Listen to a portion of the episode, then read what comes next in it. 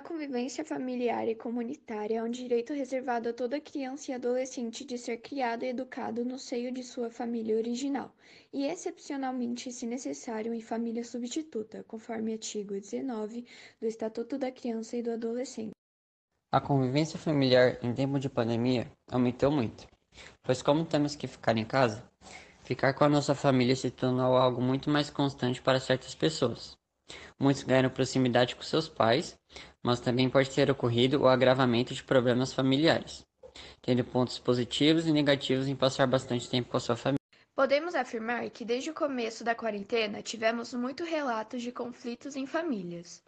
Os principais problemas foram atritos entre gerações e dificuldades financeiras. Esses fatores pioraram as relações pessoais durante a pandemia. Com o aumento do convívio familiar, a interação entre gerações aumentou também. Os jargões ok boomer, cringe e geração mimimi comprovam isso.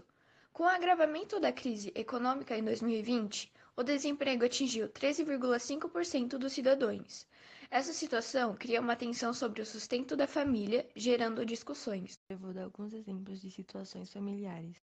Eu e minha tia nos aproximamos muito nessa quarentena e a minha prima, filha dela, ficou com muitos ciúmes e se distanciou da gente. Como resolver?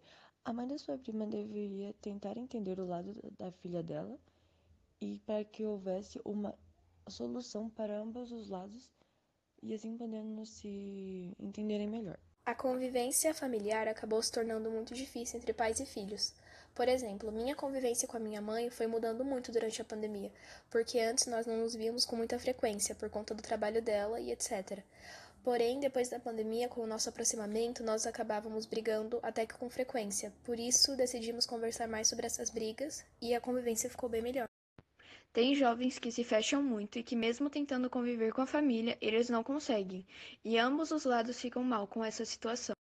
É importante saber que para os pais terem uma boa convivência com os filhos, é necessário se ter a comunicação que exige ter atenção no que o filho expressa, uma forma livre de expressar seus sentimentos e uma busca ativa de entendimento mediante negociação e compromisso. Entretanto, não são todas as famílias que praticam esses atos. Muitas vezes, os pais não dão o espaço para que seus filhos se expressem e se sintam à vontade para demonstrar seus sentimentos e confortáveis ao dividirem suas ideias e opiniões.